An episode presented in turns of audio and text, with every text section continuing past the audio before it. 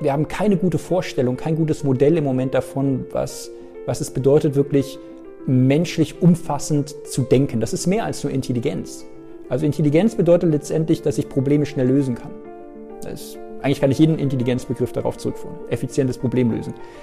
Aber menschliches Denken ist ja noch so viel mehr. Wir können auch Probleme erfinden, wir können neue Fragen stellen, wir können Regeln brechen, statt sie nur zu befolgen. Und das fällt Maschinen sehr schwer, denn solche Maschinen würde ich nicht bauen. Ich würde nie eine Maschine bauen, die Regeln bricht. Das ist ein ganz schlechtes Produkt. Niemand kauft eine Maschine, die mir widerspricht. Herzlich willkommen zurück bei einer neuen Episode Gespräche von morgen. Hier spricht dein Host Jonathan und ich freue mich, dich heute in eine besondere Episode mitnehmen zu dürfen. Besonders deshalb, weil es die erste Episode ist seit der Corona-Pandemie, die ich live gemacht habe. Davor lief alles immer über Zoom und Teams und diesmal bin ich nach Frankfurt gefahren und habe mich dort mit Henning Beck getroffen. Henning ist einer der bekanntesten Neurowissenschaftler, Biochemiker, mehrfacher Autor aus dem deutschsprachigen Raum, der sich mit dem großen Mysterium Gehirn auseinandersetzt. Und wir sprechen darüber, was eigentlich die Vorteile davon sind, auch mal Dinge zu vergessen, sich auch mal in Widersprüche zu verwickeln, wie wir eigentlich gut lernen können, was der Mensch einer Maschine noch voraus hat.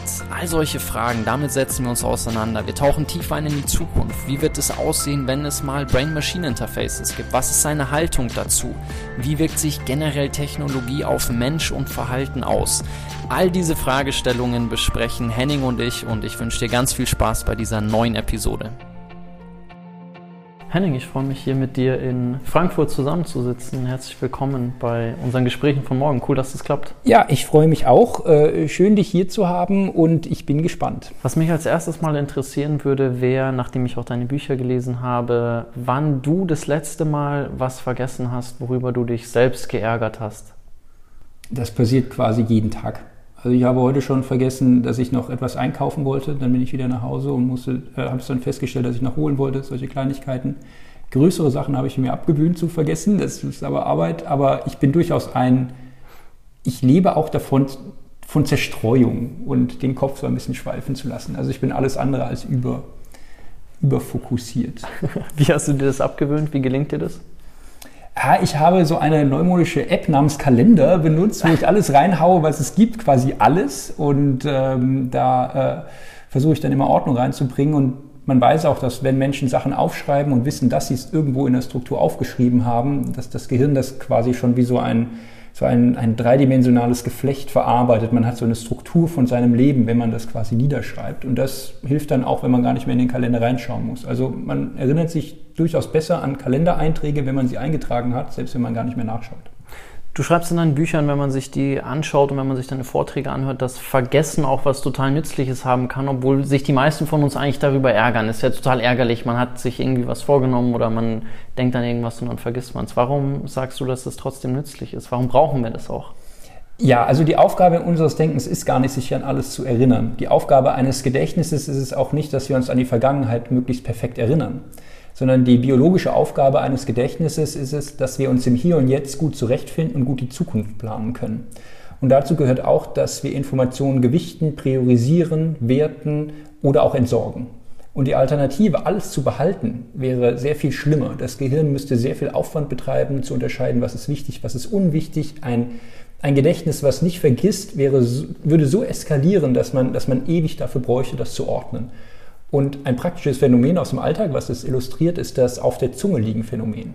Mhm. Also man weiß, dass Menschen, die viel wissen, viel Erfahrung haben, Experten sind auf ihrem Gebiet oder einfach viel Lebenszeit schon haben auf dem Konto, also älter sind, ähm, dass solche Menschen häufiger dieses Phänomen haben, dass ihnen was auf der Zunge liegt.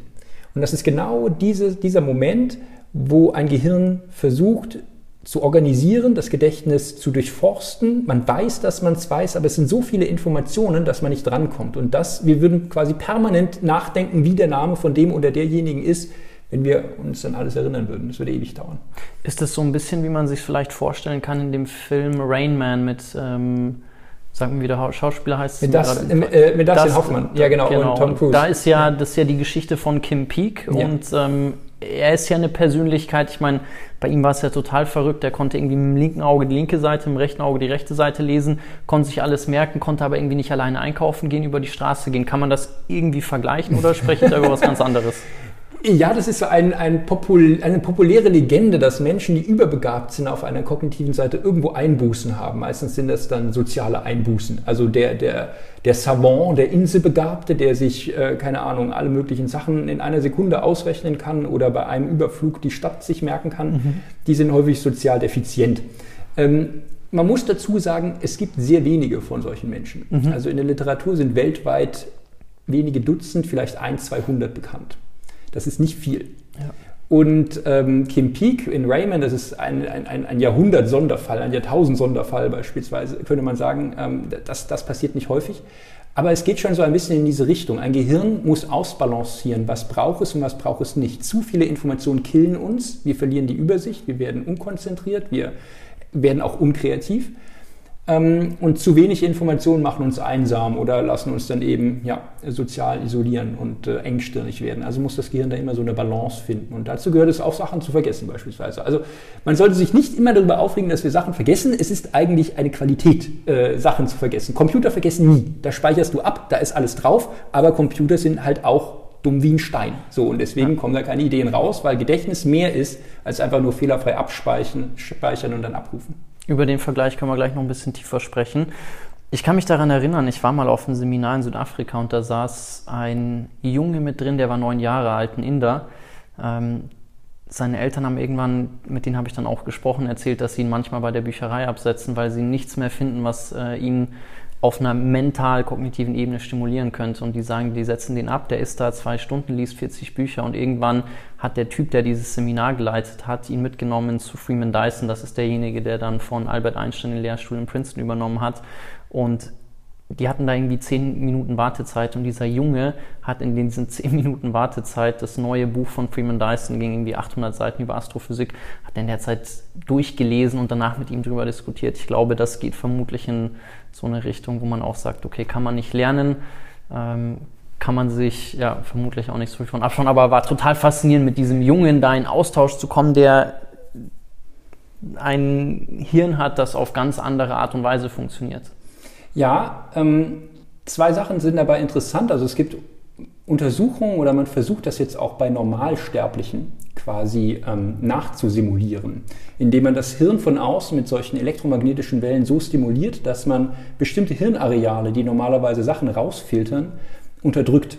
Die Theorie ist, dass solche Menschen gar nicht diese, diese Sinnesreizfilter haben, die wir haben, weil die mhm. allermeisten Dinge in diesem Moment nehmen wir nicht wahr. Ob wir mhm. Socken anhaben, nehmen wir nicht wahr. Ob wir einen Ring am Finger haben oder eine Brille auf, das nehmen wir nicht wahr. Und bei anderen Menschen ist es so, die nehmen Informationen fast ungefiltert wahr und das Gehirn passt sich auch extrem schnell diesen Informationen an. Das hat, wie gesagt, kann auch, hat auch andere Nachteile. Es wird äh, schwierig, wenn man dann kreativ oder sozial kommunikativ sein will.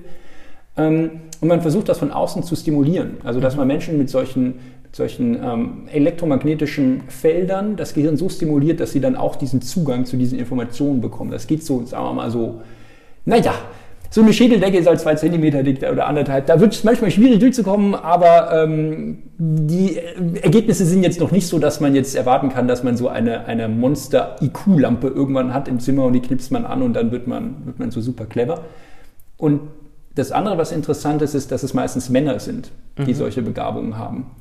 Und die Theorie dahinter ist, dass ähm, es eine Übermännlichung des Gehirns ist, die dazu führt, dass man solche Inselbegabungen oder solche kognitiven Superleistungen erbringt, weil das ist eine Theorie in der Schwangerschaft, in bestimmten Schwangerschaftsphasen ähm, zu viel Testosteron oder Testosteron in, zu, in, in sagen wir mal, in in falschen kann man nur schwer sagen, aber in ungewöhnlichen Schwangerschaftsentwicklungsphasen auf auf das ungeborene Leben einwirken und das dazu führt, dass das Gehirn sich eben so besonders entwickelt, dass man, dass man dann eben so eine, so eine Übermännlichung dieses Gehirns hat in der kognitiven Hinsicht, was dazu führt, dass sie ungefiltert solche Informationen wahrnehmen können.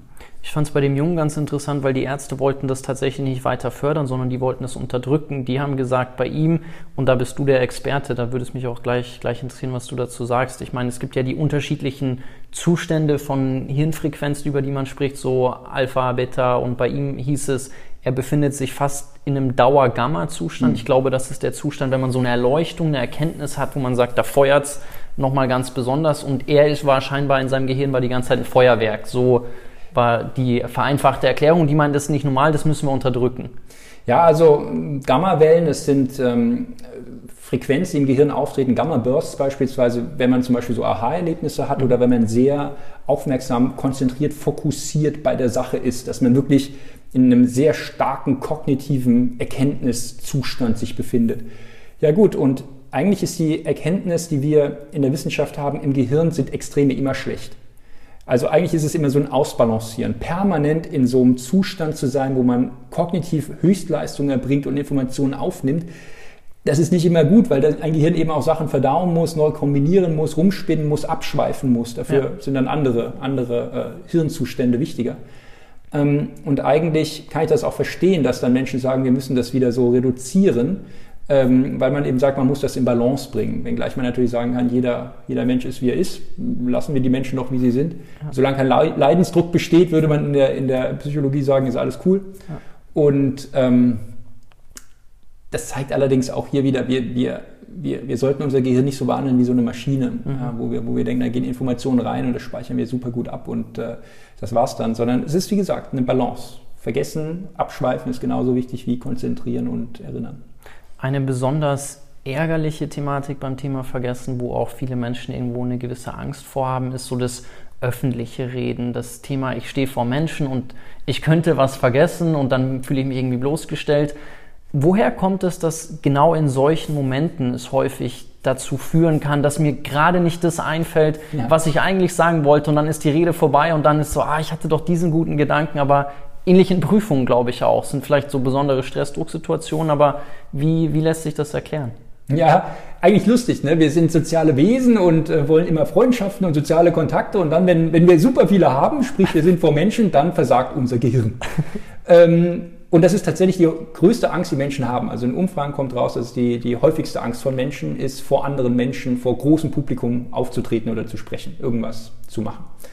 Ähm, und für dieses Phänomen, was sich Choking under Pressure nennt, das Versagen unter Druck, könnte man es übersetzen, gibt es verschiedene Erklärungen. Zum einen ist es so, selbst Profis sind davor nicht gefeit. Also man weiß zum Beispiel, dass professionelle Pianisten vor Publikum, wenn sie spielen, härter auf die Tasten drücken, unterbewusst, als wenn sie alleine spielen, obwohl sie das schon wie viel hundertfach gespielt haben. Weil es immer so eine, so eine Beobachtungssituation ist, die wir in diesem Moment erleben. Und genau dann werden Hirnareale, sagen wir mal, scharf geschaltet oder aktiviert, die auch intern im Gehirn unsere Aktionen beobachten. Das heißt, wir sind in so einem, in so einem Stresszustand. Ja. Und was dann passieren kann, was du beschreibst mit, mit ähm, Blackout oder dass man dann in Prüfungen beispielsweise nicht zurechtkommt, ähm, gibt es zwei Erklärungen. Das eine ist ähm, so die Übererregungsfalle, mhm. Dass zu viel Stress dazu führt, dass man zu engstirnig wird. Und Stress kann man sich vorstellen wie so ein, wie so ein Sinneswahrnehmungsfilter. So ähnlich wie so ein, wie so ein Instagram-Fotofilter. Mhm. Der ändert auch nicht, was auf dem Bild drauf ist, aber wie. Der ändert zum Beispiel den Kontrast. Und Stress ist ein Kontrastregler für unser Denken. Je mehr Stress wir haben, desto, mehr Kontra desto kontrastreicher wird unser Denken.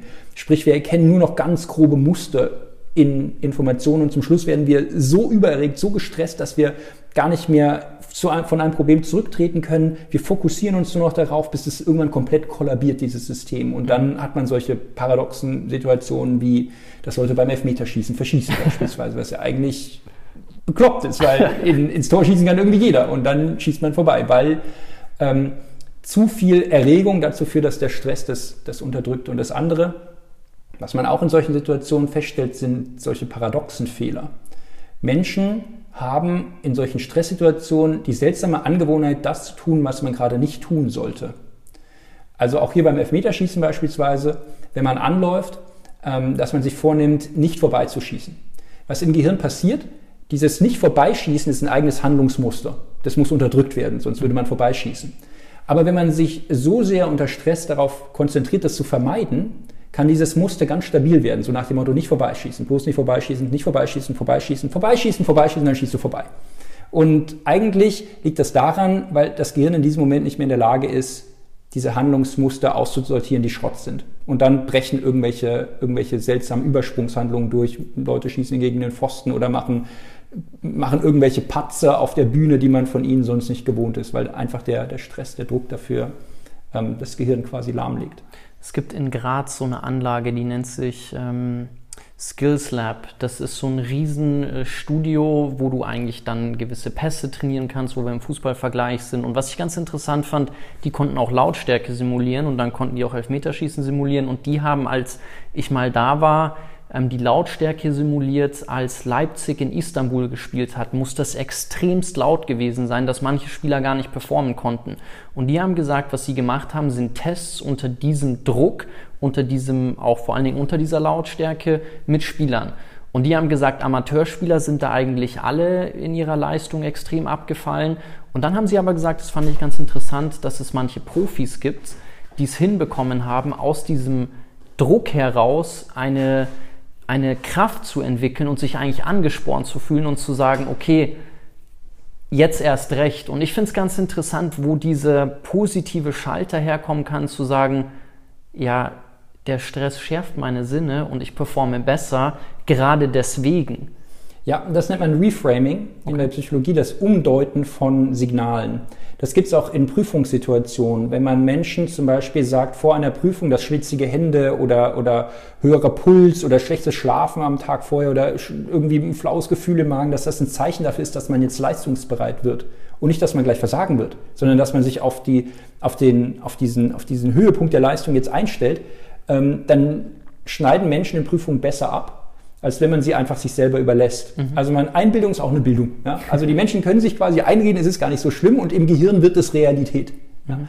Und äh, das zeigt eigentlich, dass wir, dass wir durchaus Macht darüber haben, wie wir damit umgehen. Manche Menschen können das tatsächlich besser, die in der Lage sind, unter höchstem Druck dann auch tatsächlich Höchstleistung zu bringen. Das ist, das ist zum Teil auch Talent, kann man aber auch ein Stück weit trainieren. Also vor der letzten Fußball-WM war es so, dass Gareth Southgate von den Engländern genau so Elfmeterschießen trainiert hat mit den Engländern. Die haben gesagt, wir trainieren immer am Ende von einer harten Trainingseinheit, wenn die Leute kaputt sind. Man trainiert Elfmeterschießen ja nicht, wenn man frisch ist, da schießt jeder rein. Aber Elfmeterschießen kommt nach 120 Minuten. Mhm. Ja, so, also trainiere ich, wenn ich kaputt bin. Das zweite ist, die haben dann so Kinder eingeladen, die dann so richtig geboot haben und hier Trash-Talk auf die Spieler, so, so Schulklassen, die daneben standen und so richtig Shit-Talk gemacht haben, dass man da auch richtig diese, diese Stimmung inszeniert. Ähm, und dann sich überlegt hat, wie komme ich, oder auch, dass die Spieler untereinander sich mal richtig so runterziehen sollen, also den anderen so richtig, richtig anlabern, so, du kannst eh nichts, wird eh vorbei, hier, du Flasche und so. Und dass man diesen Stress simuliert. Und dann sich eben in diesem Moment schon Ausweichmanöver überlegt, ähm, dass man sich überlegt, wie reagiere ich denn darauf?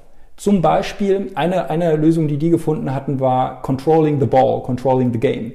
Das beim Elfmeterschießen ganz wichtig, so schnell wie möglich die Kontrolle über den Ball zu kriegen. Sobald der Ball im Tor ist, muss der eigene Torwart ähm, den Ball sofort wieder in die Hand nehmen, dadurch Kontrolle zeigen und dem eigenen Spieler präsentieren, sodass der eigene Spieler dann das wieder den, den Ablauf quasi unter Kontrolle bekommt. Dass man sich auch vorher überlegt, wer schießt wann. Dass man sich auch vorher überlegt, nicht hinläuft und sagt, ich kann in alle Richtungen schießen, sondern dass man zwei, maximal drei Szenarien hat, wie man schießt. Und man nimmt sich vorher vor, wie man schießt und das zieht man dann durch, no matter what. Und so haben die damals Kolumbien geschlagen in dem in der Elfmeterschießen. Da kann man sehr schön sehen, wie diese Mechanismen, die trainiert wurden, geklappt haben. Und die Ironie ist halt, dass sie dann jetzt bei der Europameisterschaft quasi jeden Elfmeterfehler gemacht haben, den man machen kann. Und da war eigentlich, also aus psychologischer Sicht war eigentlich schon klar, dass die Italiener gewinnen, als man gesehen hat, wer wann wie schießen wird. Und da ist alles zusammengebrochen. Das tut mir sehr leid ähm, für, für Gareth Southgate. Aber ähm, ja, man, es zeigt eigentlich, dass man es doch trainieren kann, wenn man will.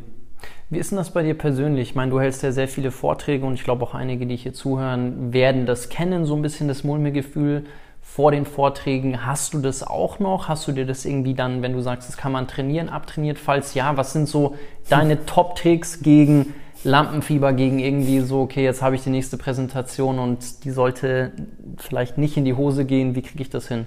Hm.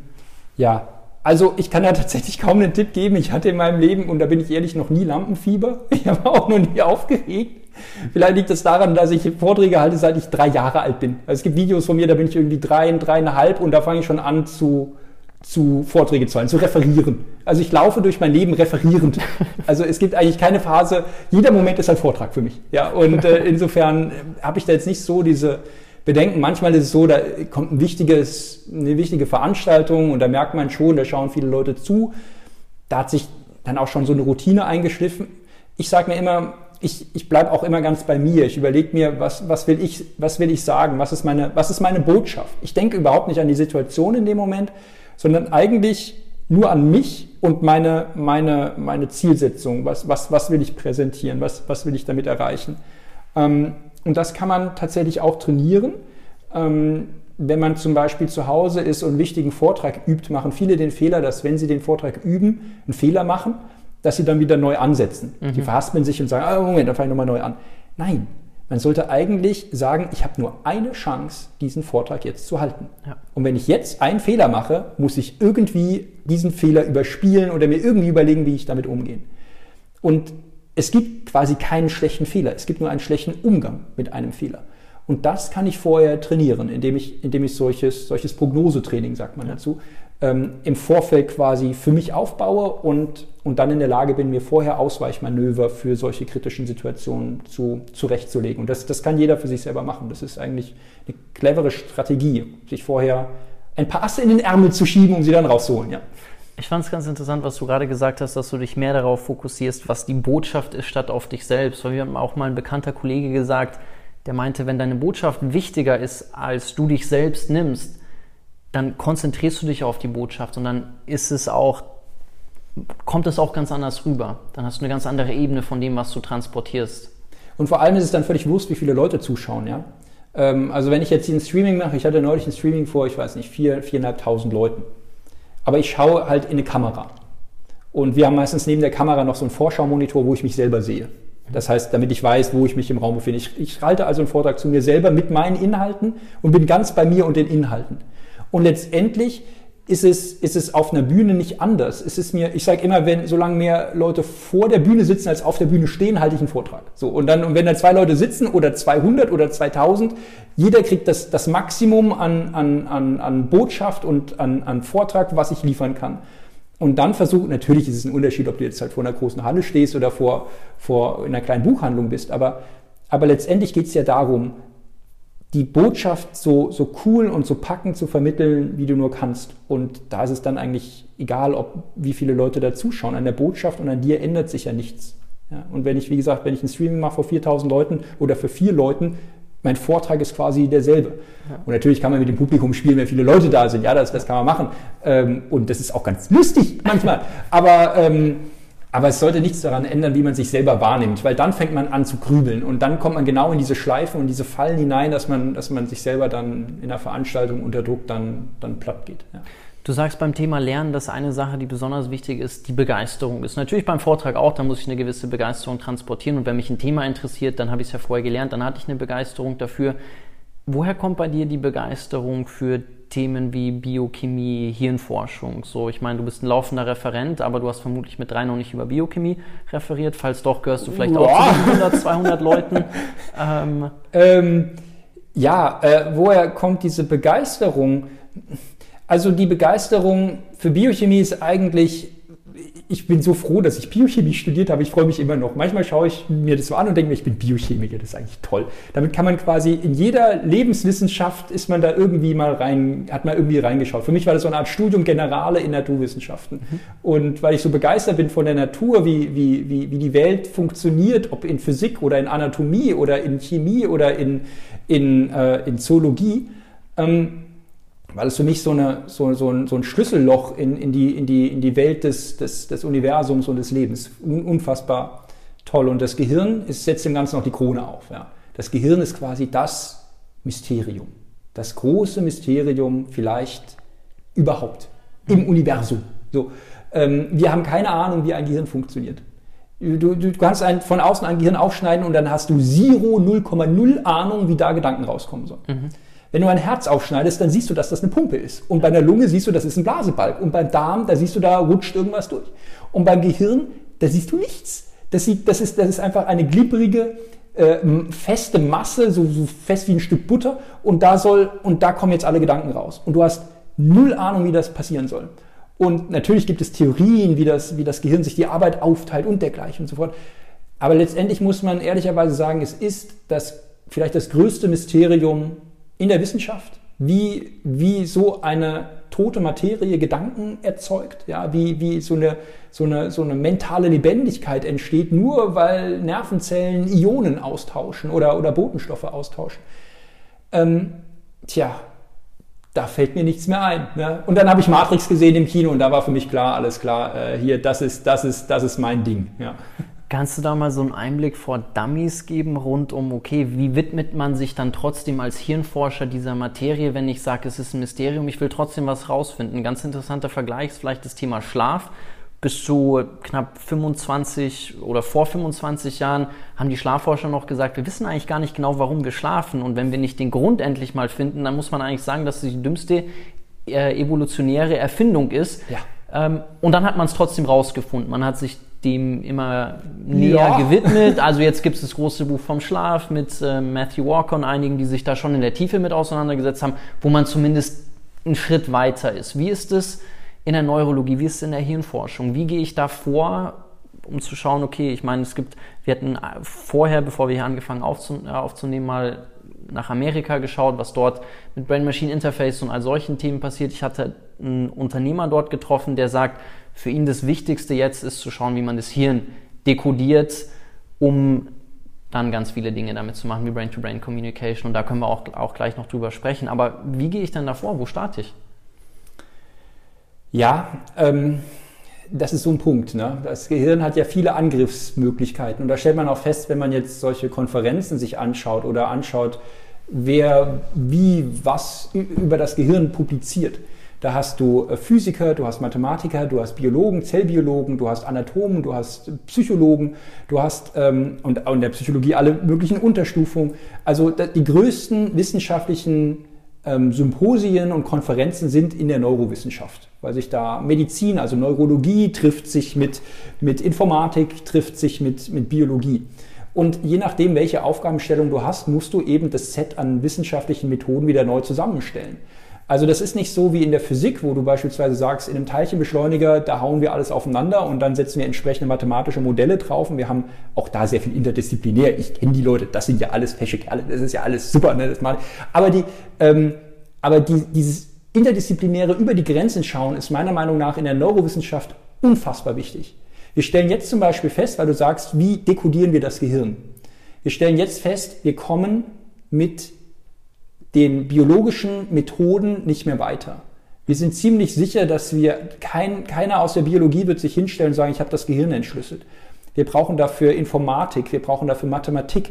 Es wird mit Sicherheit mathematische Modelle, vielleicht sogar Naturgesetze geben, die im Gehirn funktionieren, die wir noch gar nicht kennen.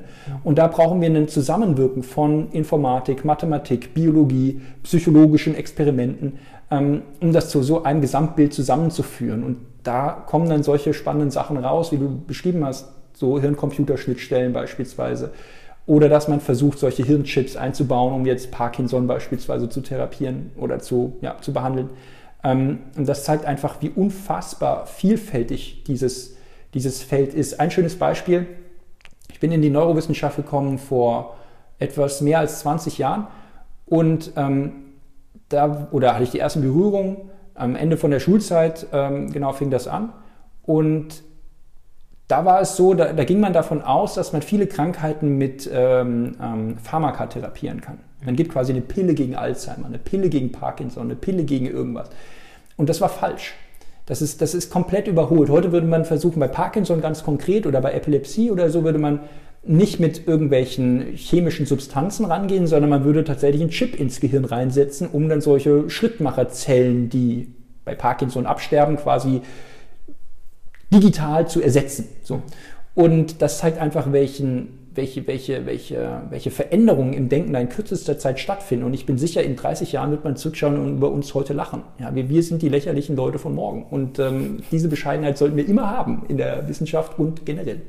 Ist ja schon interessant, dass du jetzt sagst, so für uns ist das Gehirn noch ein totales Mysterium, aber wir versuchen schon den nächsten Schritt draufzusetzen und zu sagen, mit künstlicher Intelligenz ähm, schaffen wir den Superhuman und schaffen uns vielleicht selber ab und schaffen Erfindungen, die viel, viel intelligenter sind als wir selbst. Du hattest aber vorhin darüber gesprochen, dass ein Computer auch an sich eher ein, was Dummes ist. Ich meine, man muss ja da vermutlich erstmal über den Intelligenzbegriff sprechen, wenn wir über dieses Thema diskutieren. Aber wo würdest du jetzt sagen, als Biochemiker, als Hirnforscher, haben wir als Mensch, weil es ja doch, wenn man mal in den Diskurs reingeht, auch eine gewisse Angst erzeugen kann. Was macht es mit meinem Arbeitsplatz in der Zukunft? Wie wird generell, wie werden wir in der Zukunft zusammenleben? Wie blickst du auf dieses sehr große Thema? Ich sehe das sehr viel entspannter, als dass viele KI begeisterte oder ähm, Apokalyptiker zum Teil sehen, die behaupten, KI würde den Menschen, also künstliche Intelligenz würde den Menschen schon bald übertreffen, Arbeit obsolet machen. Ähm, ich denke, wir werden in unseren Lebzeiten eher erleben, dass Arbeit sehr knapp sein wird. Also wir werden erleben, dass, dass sehr viel mehr zu tun ist, als es Menschen gibt.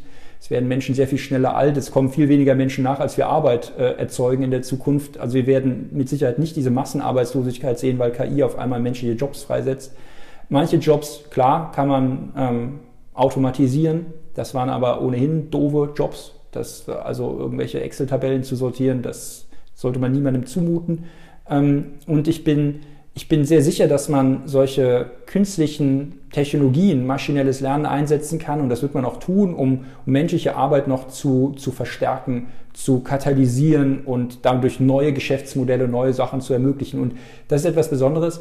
Die Menschheit, wenn man in die Geschichte zurückschaut, war nie in der Lage, adäquat vorherzusehen, positive Entwicklungen vorherzusehen, die Technologien bringen. Mhm. Es wird immer gesagt, was alles wegfällt und wir wissen, in der Industrialisierung ist auch viel weggefallen, aber es ist auch extrem viel Neues entstanden und da ist die Fantasie von Menschen sehr begrenzt. Also Menschen tun sich sehr schwer damit, solche, solche positiven, positivistischen, könnte man sagen, Einstellungen für die Zukunft zu entwickeln. Ähm, und diese Angst, dass, dass künstliche Intelligenz oder solche Technologie tatsächlich den Menschen überflügelt, nun mit Sicherheit nicht mit den Techniken, die es im Moment gibt.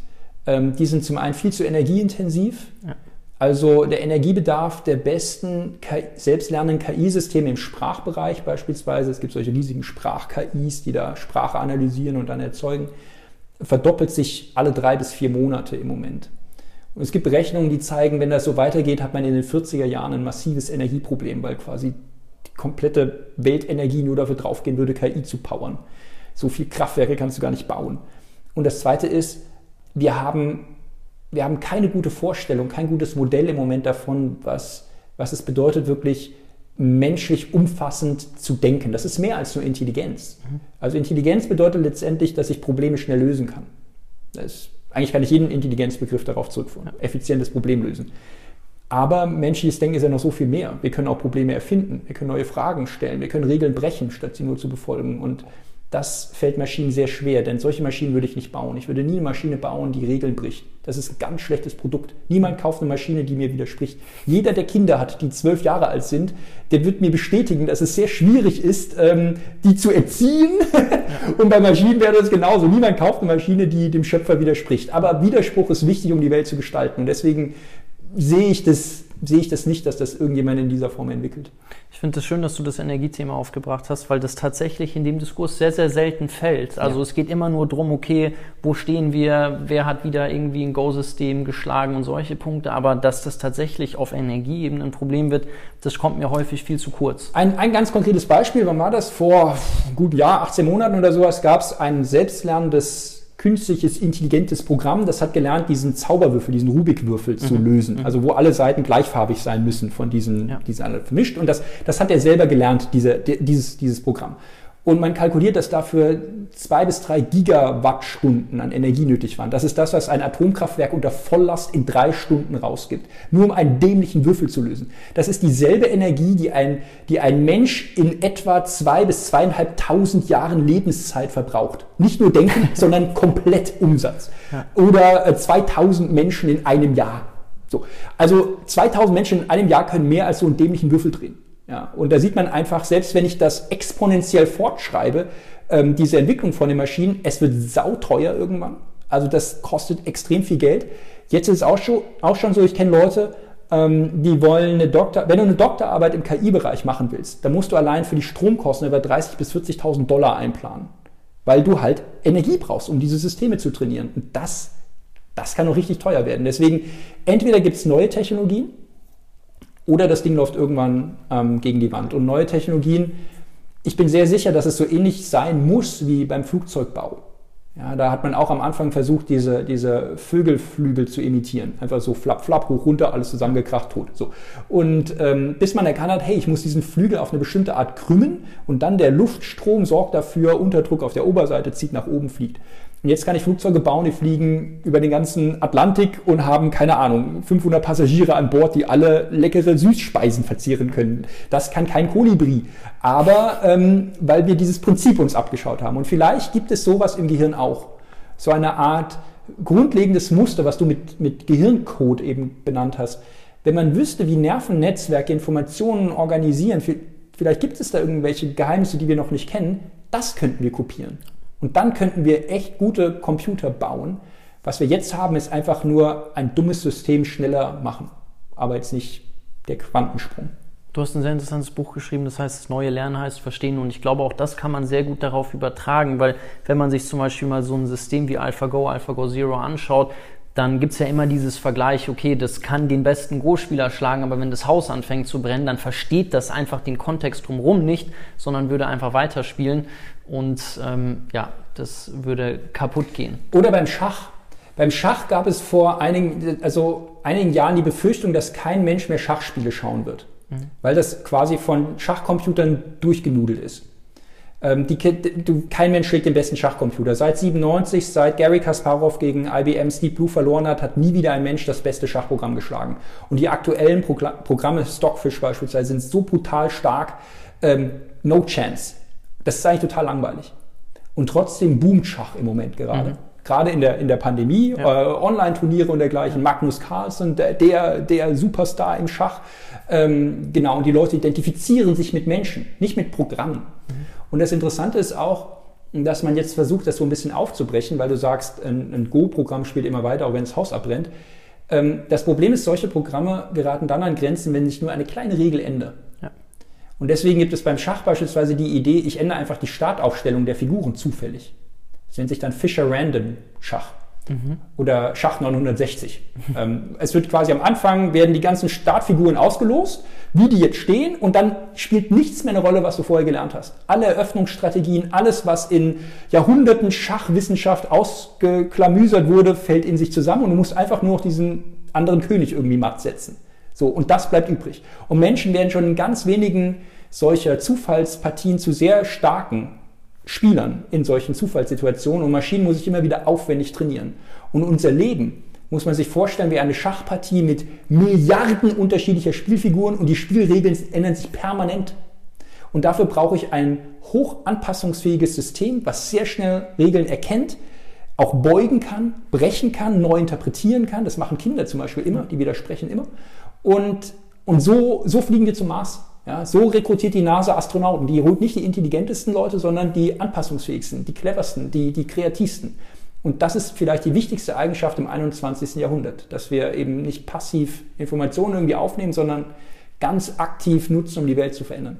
Auf die Fähigkeit will ich auch gleich nochmal zurückkommen. Ich möchte aber kurz was zu diesem Schachthema sagen, weil ich es interessant finde, wie man da das die Themenfelder Gedächtnis und Mustererkennung zusammenbringen kann, weil es gibt ja diese ganz bekannten Tests, wo man den bekanntesten Schachspielern irgendwelche Schachkonstellationen gezeigt hat und Amateurspielern.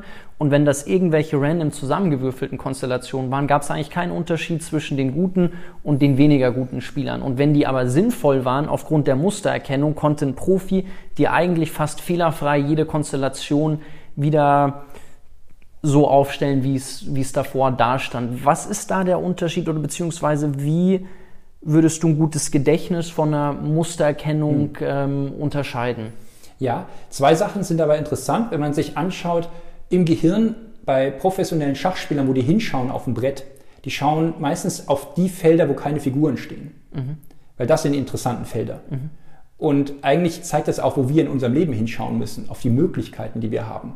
Nicht auf das, wo wir gerade stehen, sondern da, wo wir hinwollen. Ja. Und man wird dazu im Schach auch dazu trainiert, solche Möglichkeitsräume zu erkennen. Und zum anderen, man muss natürlich sagen, dass professionelle Schachspieler auch ein brutal gutes Gedächtnis haben. Also ein Magnus Carlsen kannst du quasi jede beliebige Partie der letzten 100 Jahre hinlegen, ja. das weiß der auswendig. Ja. Ähm, aber auch hier ist interessant, wenn man sich anschaut, was passiert im Gehirn bei solchen Menschen. Professionelle Schachspieler, wenn sie Muster erkennen, aktivieren dafür ganz andere Hirnregionen als für klassische Mustererkennung. Also es ist tatsächlich auch für solche sprachliche Zusammenhänge, soll nicht einfach nur die Bildverarbeitung, sondern tatsächlich komplexes, zusammenhängendes Denken wird dabei aktiviert. So wie wir auch wissen, dass ähm, professionelle ähm, Mathematiker in der Lage sind, gar nicht mehr Zahlen zu sehen, sondern die sehen nur noch Symbole, Zusammenhänge, ähm, Figuren, Muster. Und das zeigt einfach, dass unser Gehirn in der Lage ist, sich von diesem einfachen passiven Mustererkennen zu lösen und damit etwas kreativ Neues zu machen. Und das ist der Unterschied zwischen Maschinen und Menschen. Ähm, Maschinen rechnen, Menschen betreiben Mathematik. Mhm. Das ist ein Unterschied. Sich kreativ neue Sachen zu überlegen und damit was anzufangen, das ist vielleicht unsere menschliche Stärke, die wir Maschinen voraus haben. Ich finde es ganz interessant, weil du ein ganzes Kapitel zu diesem Thema Kreativität hast und du hattest gerade über die wichtigste Fähigkeit des 21. Jahrhunderts gesprochen, wo das ja auch ein bisschen mit reinspielt. Und mittlerweile gibt es ja da auch ganze Studienprogramme, wenn man sich Stanford und so die Curriculas anschaut. Da ist immer, okay, wir müssen kreativer sein, damit wir Innovation fördern.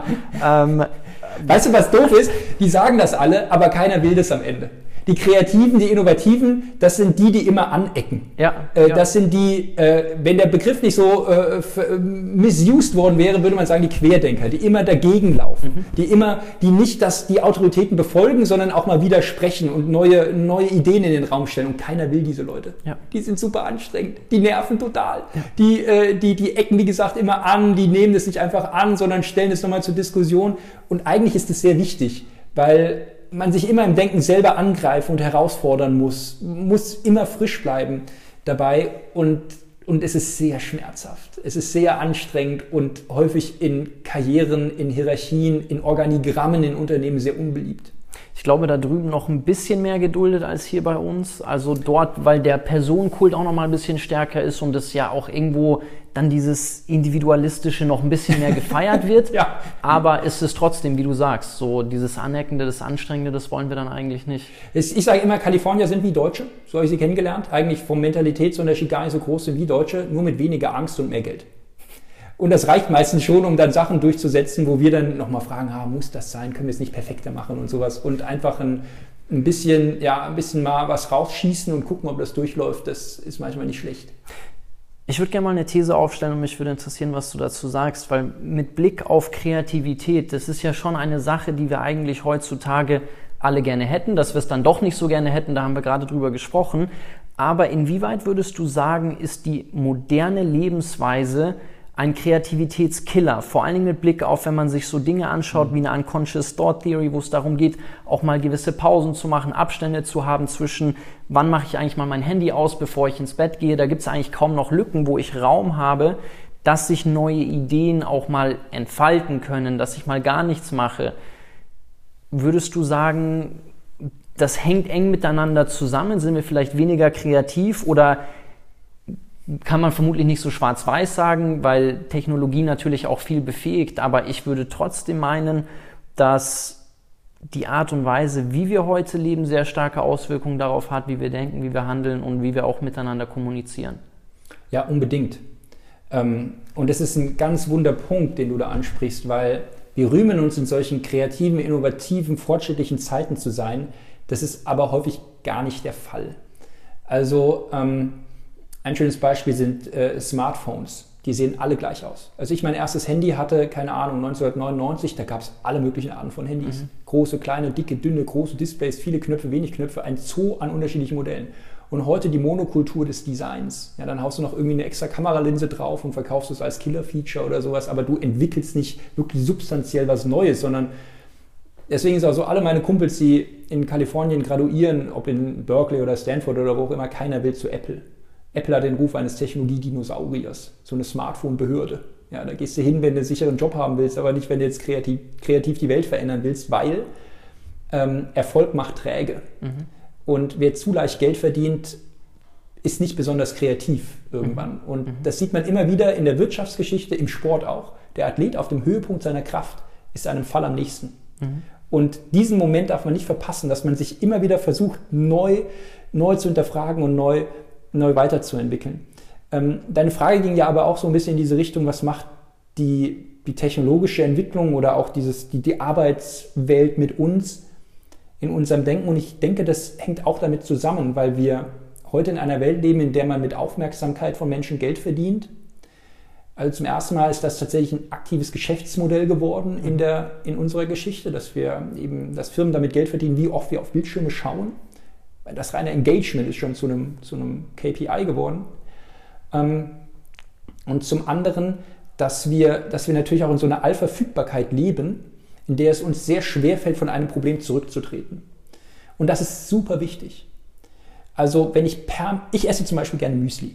Ich hoffe, dass aus den vielen Müsli-Molekülen viele Muskelmoleküle werden. Ne? Das geht aber nur, wenn ich Pause mache. Wenn ich permanent Müsli esse, platze ich. So. Und bei Informationen ist es genauso. Wenn ich permanent Informationen konsumiere, dann platze ich. Man nennt das nicht Platzen, man nennt das Vergesslichkeit. Das Gefühl, dass die Zeit zu rasen scheint. Das äh, Gefühl, das Wesentliche vom Unwesentlichen nicht zu unterscheiden. Von, von, von Kreativlosigkeit oder Ideenlosigkeit. Das sind alles moderne Zivilisationskrankheiten, die daran liegen, dass wir uns ja, äh, zu sehr auf Informat effiziente Informationsverarbeitung fokussieren und nicht von einem Problem zurücktreten. Mhm. Und wenn ich mir anschaue, in Kalifornien, ich kenne einige Leute, die haben Milliarden damit verdient, dass wir alle diese technischen Gadgets und Apps nutzen. Und die kreativsten Köpfe erkennt man an zwei Dingen. Das eine ist, die haben, die haben alle ein Hobby, ein Hobby, wo sie nicht erreichbar sind. Also ich kenne Leute, die entweder fahren die Rad oder kochen oder spielen Musik oder irgendwas, wo sie aber nicht erreichbar sind, wo sie so eine Thinking Time haben, mhm. wo sie nachdenken können mhm. und dann wieder mit neuen Ideen zurückkehren zu dem eigentlichen Problem. Und das andere ist, die wissen ganz genau, wann sie technische Geräte nutzen und wann nicht. Sie nutzen in bestimmten Räumen wird das oder in bestimmten Tageszeiten werden solche Geräte konsequent nicht genutzt, weil es wichtig ist, dem Gehirn diese Verdauungs Pausen und Phasen wirklich zu geben, weil nur so werden wir kreativ. Wie handelst du das persönlich? Wie gehst du mit Ablenkung um, mit all den vielen Dingen? Ich meine, du stemmst ja auch wahnsinnig viel, machst ständig Bücher, Projekte. Ähm, ich, ist ganz interessant. Ich saß mit Harald Lesch zusammen, bei dem ich meine Promotion schreibe, und ich habe ihn mal gefragt, wie machst du das eigentlich alles? Und er hat zu mir gesagt, hast du eine Ablenkung hier mitbekommen, während ich da bin? So, er hat, er hat einfach kein Smartphone. Er hat gesagt, mich kann niemand erreichen gerade, ich bin einfach hier, ich kann mir viele Gedanken machen und komme dadurch in eine andere Tiefe. Wie ist das, wie ist das bei dir? Ja, das ist so ein bisschen der Luxus der, der, der, des Wissenden. Ja, dann, äh, dann, dann kann man das machen. Ich versuche das so, ich versuche das tatsächlich einzuteilen. Also ich habe bestimmte Räume bei mir zu Hause, wo ich kein Smartphone habe, wo ich auch kein Smartphone, wo ich, wo ich das auch nicht mit reinnehme. Also das Schlafzimmer beispielsweise ist äh, smartphonefrei und auch bestimmte Bereiche im, im Wohnzimmer oder so. Ähm, die Küche auch. Ähm, dass ich das eben auf, an bestimmte Orte setze. Das ist mir ganz wichtig. Ich kann mich, das ist nämlich ein echter Quantensprung in der letzten Zeit gewesen. Ich kann mich erinnern, ich bin aufgewachsen, ich habe mit Atari-Computerspielen. Wow, toll. Und mit, äh, dann hatte ich irgendwie einen Windows 95 PC und habe dann, keine Ahnung, Age of Empires gespielt, rund um die Uhr quasi. Ich habe die ganze Zeit dann irgendwie in dem Zimmer gesessen, aber es war ein Zimmer. Und wenn ich fertig war, hat meine Mutter gesagt, Henning, hör auf zu spielen. Und ich gesagt, ja, ja, okay, okay, ich muss jetzt nur noch mit den Ägyptern und wie das halt war. Und äh, dann bin ich rausgegangen und dann habe ich aber die Tür zumachen können. Mhm. Wir haben jetzt keine, wir haben keine mentale Tür für ein Smartphone, weil das Smartphone diese Grenze überwunden hat. Und deswegen ist es wichtig, diese Grenze wieder tatsächlich zu setzen ähm, und es in bestimmten Räumen beispielsweise nicht zu nutzen. Und man weiß, nennt man in der Wissenschaft Encoding-Effekt. Mhm. Ähm, wenn ich in einem, an einem Ort mich immer auf die ähnliche Art und Weise verhalte, dann gewöhne ich mir die Denkweise dieses Ortes an. Mhm. Manche Menschen haben zum Beispiel so Kreativitätsräume, da sind die immer kreativ. Und wenn die schon reingehen, kommen die in so einen kreativen Gedankenzustand. Schlafzimmer ist ein Ort der Ruhe. Wenn ich das immer auch nur als Ort der Ruhe lasse, ohne Fernseh, dann werden Menschen schon müde und schlafen besser, wenn sie einfach nur reingehen. Mhm. Und bei Arbeit, Arbeitsplätzen genauso. Wenn ich weiß, hier kann ich, arbeite ich auf diese Art und Weise, arbeiten Menschen dann besser diese Trennung aufzubauen, ist wichtig. Und dass ich tatsächlich immer Phasen habe, wo ich nicht erreichbar bin. Also ich fahre viel Rennrad beispielsweise und wenn du jetzt vier Stunden Rennrad fährst, dann schreibst du nicht vier Stunden E-Mails, sondern ja. da fährst du halt so durch die Landschaft und dann denkst du halt nach. Ohne Musik hören, denkst du halt nach. Und, und diese Balance ist eigentlich immer wichtig. Konzentration, Pause. Ich finde es interessant, das ist ja wie mit vielen Dingen, wo wir eigentlich wissen, was uns richtig gut tut und wir spüren, wenn wir mal irgendwie ein paar Stunden unser Smartphone nicht dabei hatten oder vielleicht sogar mal ein ganzes Wochenende, wie gut es tut, wie entspannt wir uns danach fühlen. Und den meisten gelingt es dann trotzdem wieder nicht. Ja, das liegt daran, weil man diese Geräte, man sagt ja immer, die sind suchtfreundlich optimiert, dass man quasi süchtig wird. Das wäre gut. Süchte kann ich nämlich schnell ablegen. die sind viel gemeiner konstruiert. Die sind auf Gewohnheiten konstruiert. Mhm. Und ähm, es gibt zum Beispiel in Stanford eigene Abteilungen, das Stanford Persuasive Technology Lab, ähm, die nur damit beschäftigt sind, unsere Psyche so zu hacken, dass wir Gewohnheiten mit diesem Smartphone aufbauen. Wir wissen, Gewohnheiten kriegen wir sehr viel schwerer los als Süchte. Also bei Zigaretten ist es beispielsweise so, ein Nikotinentzug, das ist nach ein paar Wochen durch. Dann ist diese, diese, diese organische Sucht, die hat man vergleichsweise gut im Griff. Was Menschen dann wieder rauchen lässt, ist diese Gewohnheit, mhm. dass man keine Ahnung, auf dem Weg nach Hause von der Arbeit hat man eine geraucht. Oder abends nach der Tagesschau ist man nochmal auf den Balkon gegangen.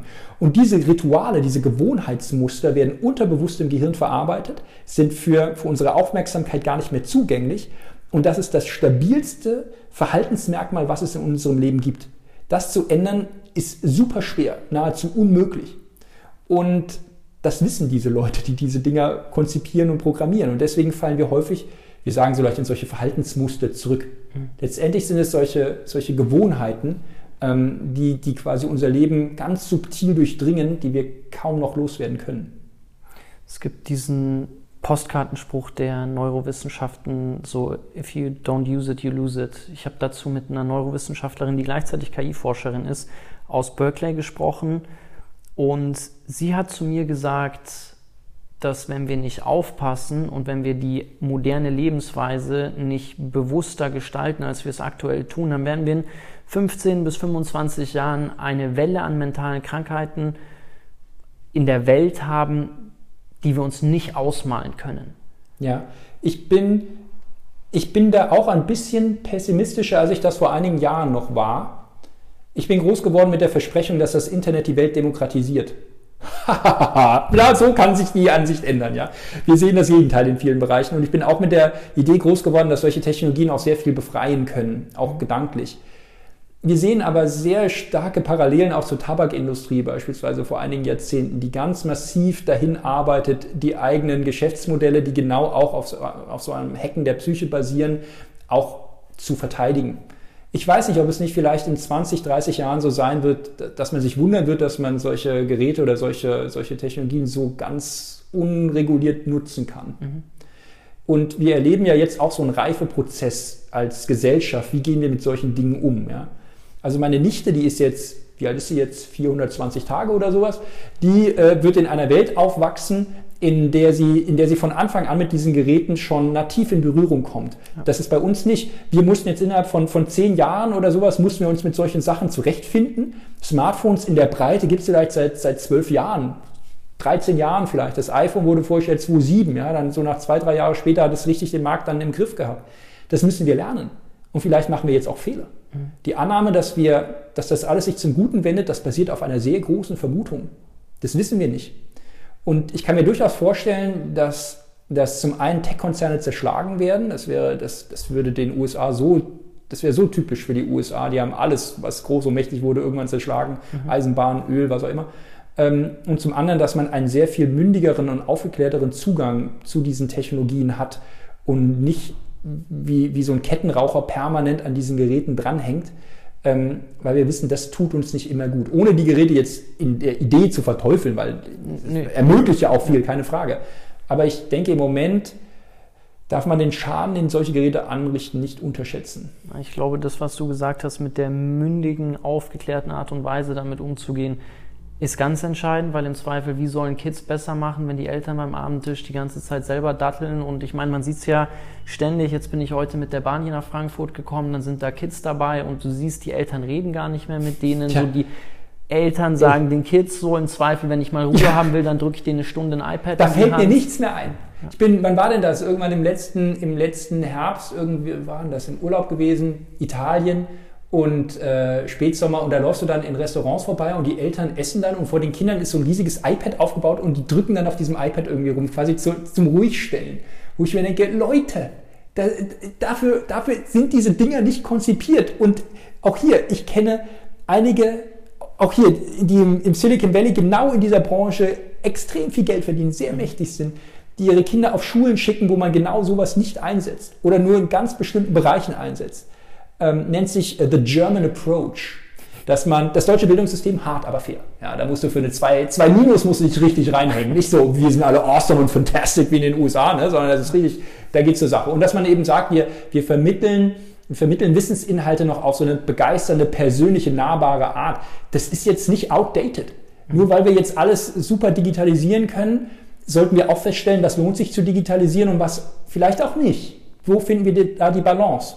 Und dass man solche Geräte nicht einsetzen soll, um seine Kinder ruhig zu stellen, also ganz ehrlich, also da muss ich jetzt nicht studiert haben. Ja. Auf der anderen Seite, du sagst auch, mündiger Umgang damit.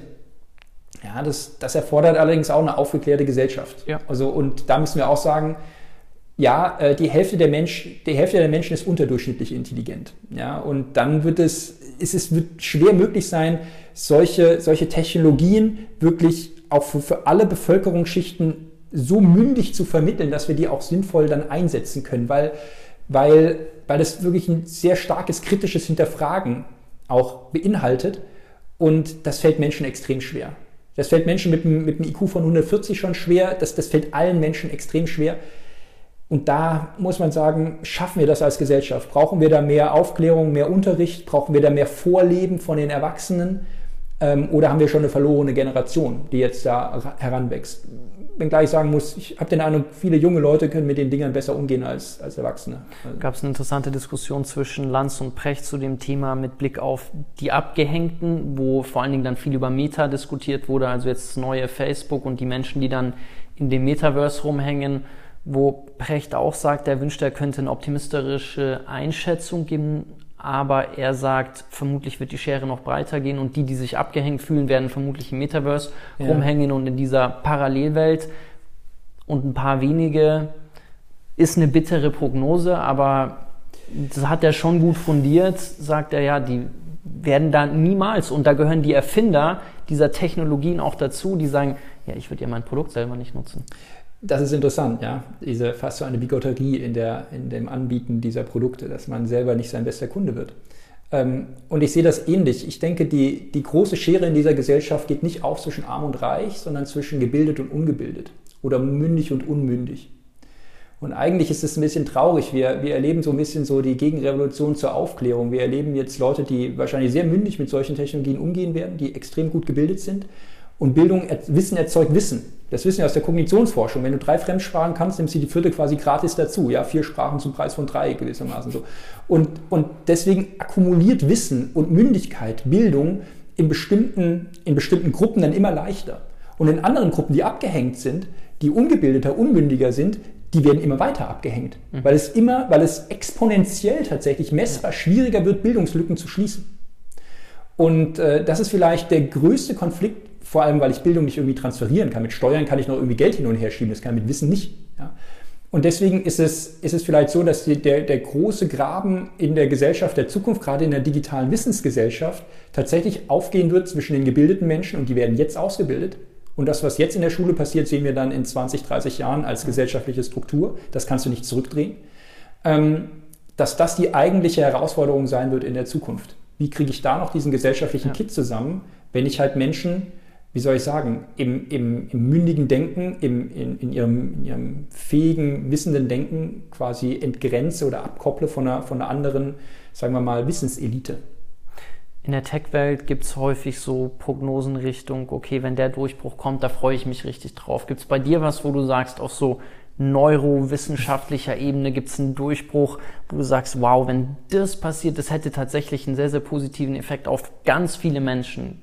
Meinst du, meinst du jetzt von der, von der Technik, wie man jetzt Neurowissenschaft betreibt, oder äh, eine Art von Medikament oder Intervention, wie man das Denken verändert? Sowohl als auch. Ja. Also wenn man jetzt zum Beispiel, ich weiß nicht, ob du die Nexus-Trilogie gelesen hast, die hat mir super gefallen. Die habe ich jetzt tatsächlich nicht gelesen. Ja. Die ist echt toll. okay. Ähm, und da geht es darum zum Beispiel, okay, was würde es mit den Menschen machen, wenn Brain-to-Brain-Communication möglich wäre? Und dann geht der wirklich Fälle durch von, okay, was macht das mit... Ähm, autistischen Kindern, was macht das mit der Art und Weise, wie wir lernen? Weil du dadurch ja eigentlich ähnlich wie ein neuronales Netz, wenn eine Maschine mhm. intelligenter wird, werden alle intelligenter und man lernt miteinander, voneinander und das ist sehr, sehr interessant. Ich meine, weil er dann auch wieder betrachtet geopolitisch, was sind die Auswirkungen, wie kämpfen wir dann wieder gegeneinander, weil dann wollen wir natürlich auch wieder möglichst Vorteile haben als Land, als Region, als auch auf militärischer Ebene. Ähm, Gibt es da was spontan? Klingt jetzt aber nicht so positiv, oder? Er betrachtet, er betrachtet beide. Seiten. Also ja, ja. er betrachtet beide Seiten. So das ist das ja immer. Ja. Ähm, ich muss ganz ehrlich sagen, was ein echter massiver Durchbruch wäre, wenn ich mir etwas wünschen könnte in der Neurowissenschaft, was jetzt technisch den Fortschritt angeht, wäre es tatsächlich, dass man sehr viel enger und direkter messen kann, was im Gehirn passiert. Also entweder wir messen immer mit Zeitverzug oder mit räumlicher Unschärfe.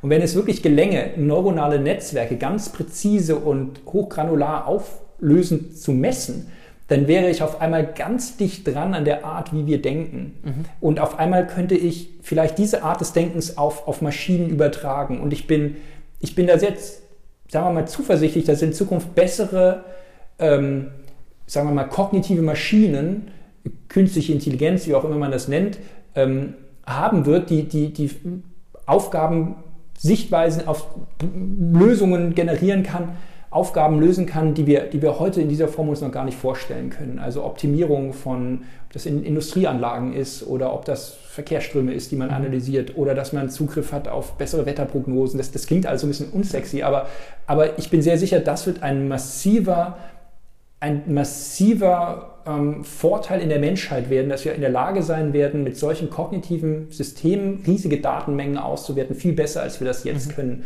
Also da, da, werden, da werden Dinge möglich sein, die wir, die wir uns heute in dieser Form nicht vorstellen können, dass wir, dass wir wissenschaftlich, technologischen Fortschritt erzielen, auf einmal Hand in Hand mit solchen künstlichen Technologien und nicht dagegen, weil das ist, das ist was, was ich nicht denke. Also ich kann mir nicht vorstellen, dass es immer, dass es so einen Konflikt geben wird zwischen Maschinen und Menschen. Also das, mhm. ist, ja. das ist irgendwie so eine seltsame Symbiose zwischen, zwischen dem Silicon Valley und 500 Kilometer weiter südlich in Hollywood, wo die entsprechenden Bilder zu diesen Technologien geliefert werden, die im Valley angeblich irgendwie ausprobiert werden und zum Schluss kämpfen dann Maschinen in der Matrix oder Terminatoren gegen sonst wen so.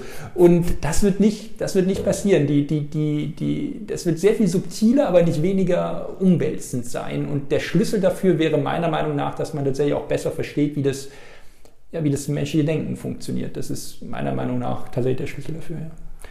Ich würde dir gerne noch eine abschließende Frage stellen, um hier auch auf einer positiven Note zu enden. Moment, Moment, das war doch positiv. Also ich habe doch ein, ein positives Zukunftsbild. Die Maschinen, Hand in Hand mit den Maschinen lösen wir das ein oder andere Problem. Im Schach. Eine Sache, die ja auch spannend ist, ist das subjektive Zeitempfinden. Also äh, aus unterschiedlichsten Wissenschaften betrachtet. Und in einem mhm. Buch sprichst du auch darüber, wie im fortgeschrittenen Alter es sich eigentlich immer rasender anfühlt, weil man viele Erfahrungen halt schon hundertmal gemacht hat und dann Hartmut Rosa würde sagen, dann hat man nicht mehr diese Resonanzerfahrung, wo ich Dinge auch nochmal bewusst wahrnehme und das Gefühl habe, da passiert was Neues.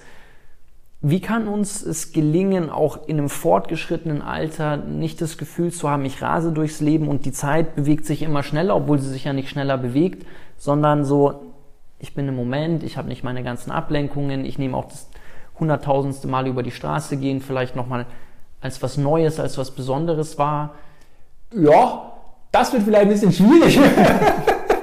äh, auch wenn jeder Moment einzigartig ist, äh, das Gehirn ist ja sehr faul. Ja. Ein Gehirn hat nicht viel Bock, jetzt jeden Moment bewusst zu erleben. Ganz ehrlich. Wenn wir das immer machen würden, wir wären, also das wäre sehr anstrengend. Kann ja. ich ganz ehrlich sagen, das wäre wow. Ähm, aber eigentlich ist der Trick, ganz einfach ein langes Leben zu haben. Das ist nämlich ein sehr abwechslungsreiches Leben zu haben. Und ich hatte einen Opa, der hat das so gemacht. Der hat, immer, der hat immer wieder was Neues gemacht. Da hat er sich da im Garten das einfallen lassen und da wieder eine Tour gemacht. Und im Prinzip war es so, dass er immer versucht hat, mit dieser Neugier immer wieder neue Ereignisse in sein Leben zu setzen. Und wir wissen in der Rückschau, was ganz, also was wir in diesem Moment als ganz kurzweilig erleben, den Moment, den wir festhalten wollen, weil wir nicht wollen, dass er vorbeigeht, dieses, dieses Schnelle, dieses Intensive. In der Rückschau wird das unendlich lang.